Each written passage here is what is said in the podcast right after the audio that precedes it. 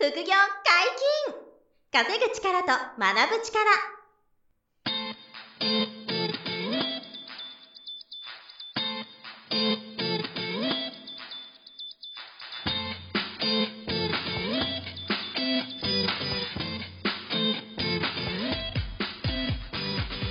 この番組は稼げるようになりたいを叶える副業アカデミーの提供でお送りいたします。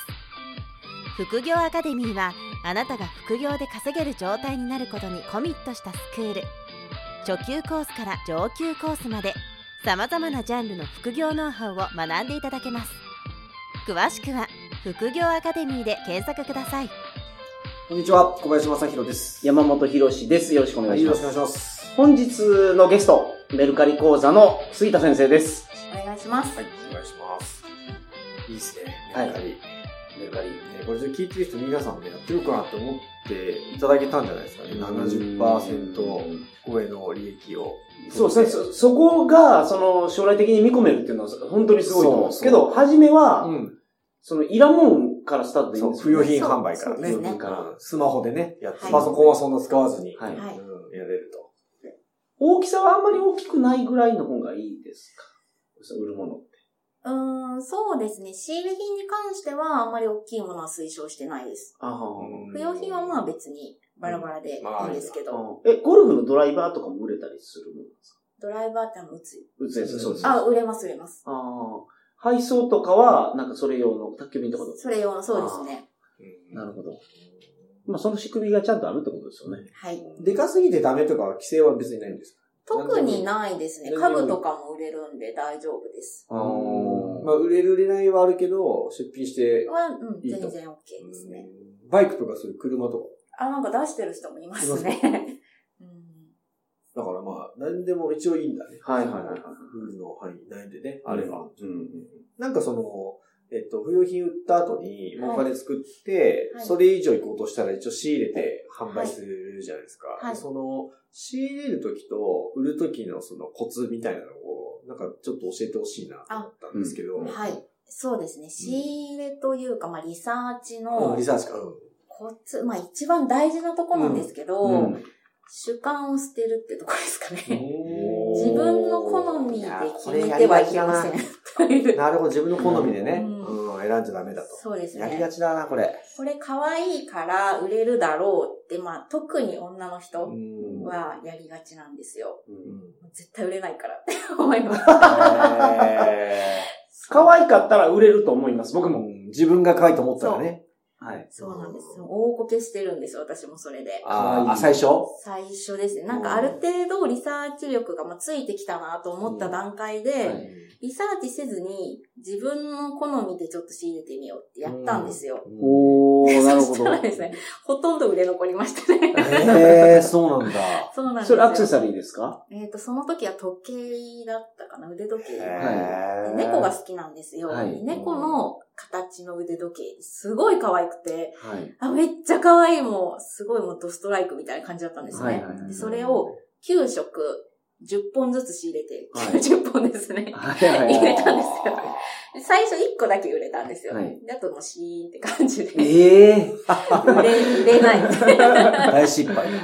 そう。だから自分の好みが、その他のね、方に当てはまるとは限りませんということですね。なるほど。で逆に自分が全然いいと思ってなくても、はい。リサーチ上売れてるのであれば、うん信じてそれを仕入れてくださいと。ああ、なるほど。そうなんです。っていうような。だから自分の基準っていうものは本当に当てにならないので、そこをまず捨てるっていうのは大変だと思いますけど。いや、でもやりがちだなすごいわ。あ例えば不動産の賃貸でも、はいあのーその自分、物件を例えば買って人に貸すっていう不動産投資の時に、物件見に行って、はいこれ自分住みたくねえなと思ったら買わないっていうよくあるんですよ。はいこれ、まあ一理はあるんですけど、結構僕逆で、その、そこに住む需要があるかを確認して、行けば、あの、もう自分が住みたくなくても、買って貸すみたいな。はあはあで、じゃあ案の定賃貸が入るみたいなことよくあなるほど、るんですよ。なるほど。ずっと似てるんですよね。はいはいはいなんか自分が住みたいからみんなも住みたいと思う、思って、うん住みたくないと思っちゃうと、みんなも住みたくないと思っちゃう。はいじゃなくて、そう、実際は自分が住みたくなくても、あの、他の人はもう、あの、別の価値観で余裕で住みたいですとか、他の人が住みたくない家をうん自分は住みたいみたいなのがよくあるんですけどね。それと同じですよね、今の話。確かに。そうですね。ね。可愛いと思って売れると思ったら、世の中のニーズとはちょっとずれてたみたいな。よくありますね。よくある。やりがちな、これ。なるほど。最初はそこかな。そこの思考を整えていくところが大事かなって思います。なるほど。それ確かにポイントだな。まあでもリサーチするのがすごく大事っていうことそうでね。ですすよね。もうリサーチの結果を信じてもらったら、そんなに外れることはないんで、なるほどそこに変にこう自分の感情を入れないっていうことですはいね。はいはい。なんか目安どれぐらい、こう、一日にリサーチすると、はいちゃんとこう見つかっていくもんなんですあー、その時間とか回数とかは特にないんですよ。うん。だ。から見つからないときは本当に一日で探しても見つからないんですけど、うん。見つかるときは、もう開いてこうスクロールしていったら、なんかすぐいいの見つかったりするんで、結構タイミングだったりするんですよ。それってなんか今出てる商品の一覧とかを、この送って見ていく感じですか？あーそうですね。私、あのー、2種類やり方があって、はい。メルカリを立ち上げたトップページありますよね。はいそこからもう、本当いろんなものが出ているページからバーって無作為に見ていくのと、はい。もしくは自分がこのジャンルやりたいなっていう、その、例えばアクセサリーなら、アクセサリーで絞って、で、その絞った中からどのデザインが売れてるかっていうのをピンポイントで探していくかってないう。方法があってう、んまあどっちでもいけるんですよ。よでも確率的にはどっちも同じ確率ぐらいで、はい。どっちが見つかりやすいとかは特にない。かなうーん。まあでも、コツコツやれば、だんだん精度が上がってくるってことですよね、これ、ね。そうですね。まあ基本は毎日メルカリ見てます。見てると。はいはいはい。今も当然毎日こう見見てますか？見てますね。うんもう暇さえあれば、ああ。見てる感じです。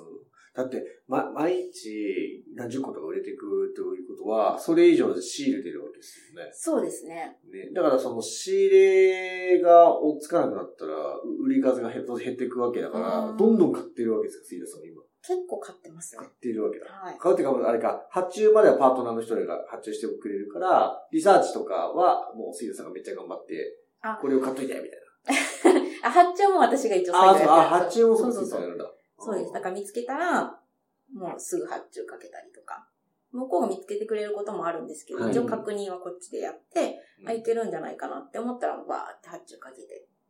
いう感じですねうーんいやー、面白そうだね。面白そう。すごく面白そう。なんか、し商売のなんか原点、うん、基本のね。基本のことをやられてますよね。ね。そうですね。安く仕入れて高く、うんうんうんお客さんにちゃんと買ってもらえるようにリサーチ、マーケティングをしうん。て、はい。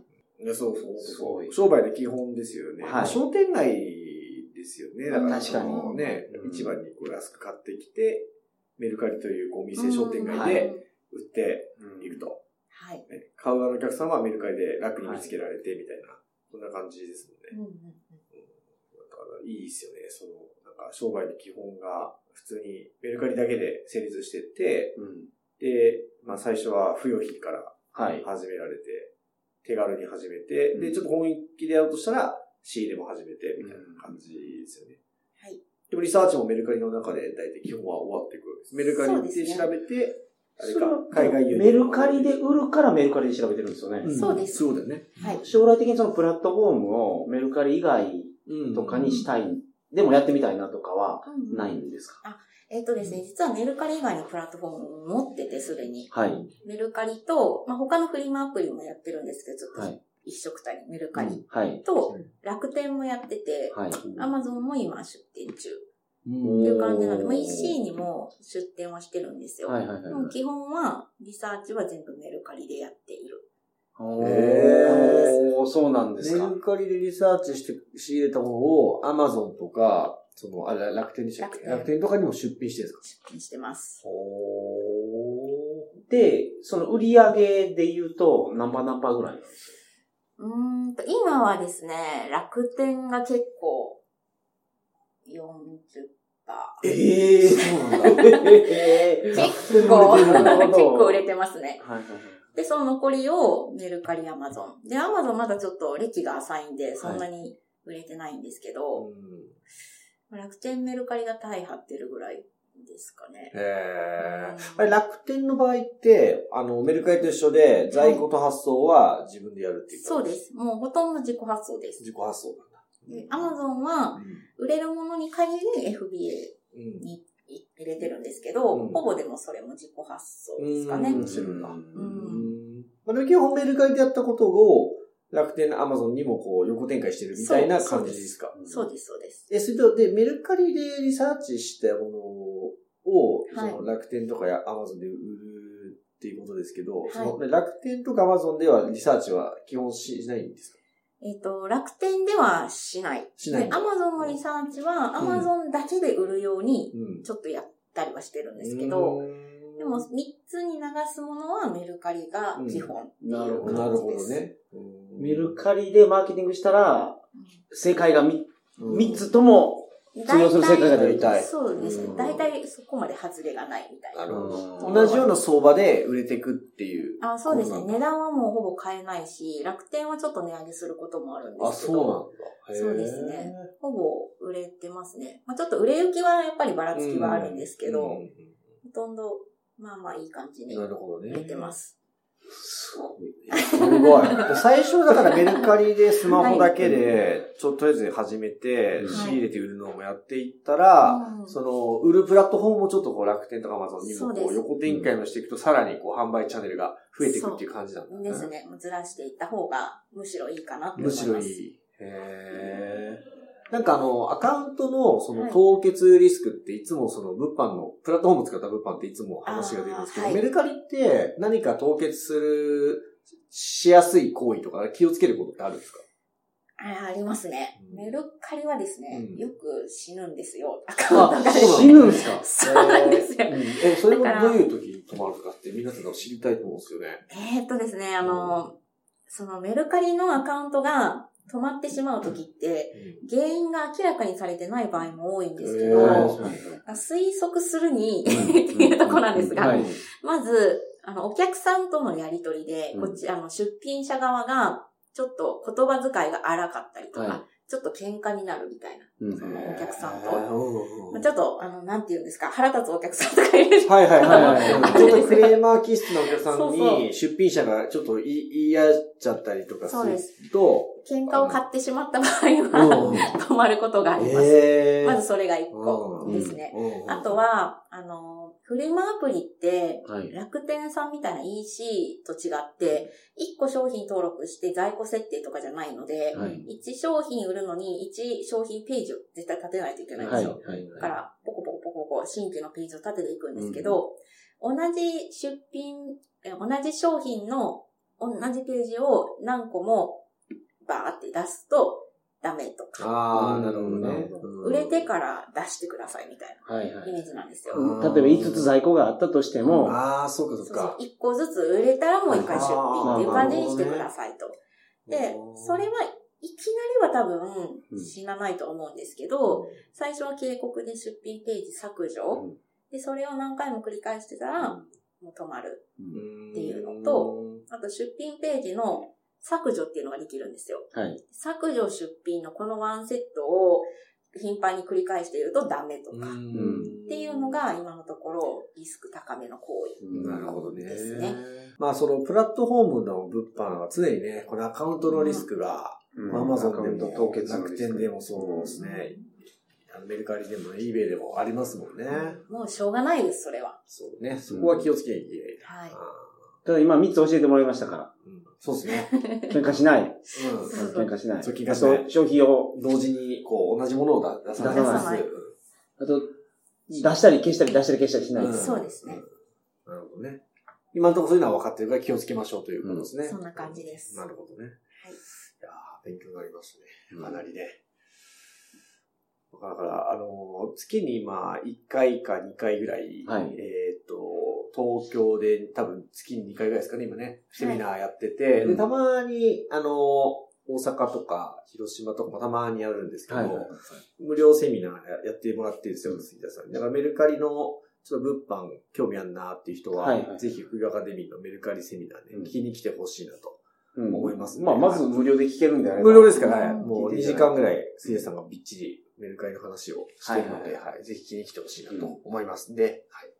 よろしくお願いします。これってあの、ネットでのコースもあるんですよね。あの、もうオンラインで、その、そう、全部、あの、えっと、勉強もオンラインでできるようになってますし、えっと、相談ももうオンライン上で、うん。杉田さんに相談できるのと、あの、月一の生ライブみたいな勉強会が、はいはいはい。オンラインであるんで、うん全部全国で、どの子にいる方でも、うんインターネット環境さえあれば問題なく受講していただけるようにはなってますから、はい。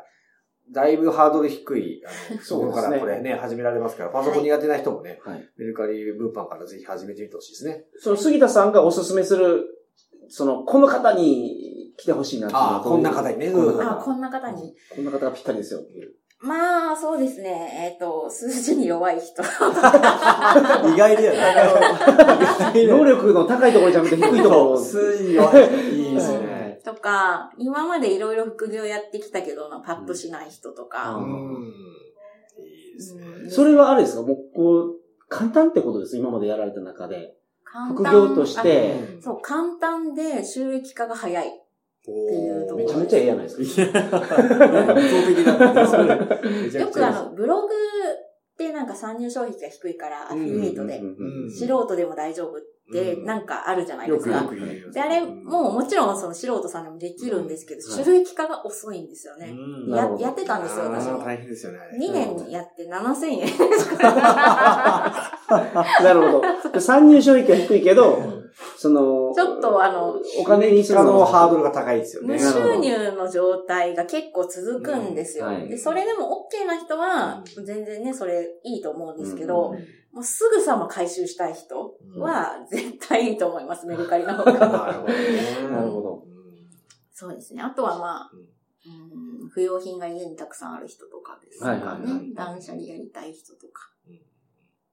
いらないものを売るだけで、まず練習になりますよね。うん売る感じっていうんですか。ね。そうですね。まずけど、そのステップは踏んだ方がいいんですよね絶対そうですね。うんまずは不用品を、まあ、5、6万売って、うんで、そのお金で、その CNM を始めていくと。そうですね。100円で買って1000円で売ると。すごい。それがすごい。すごいよな。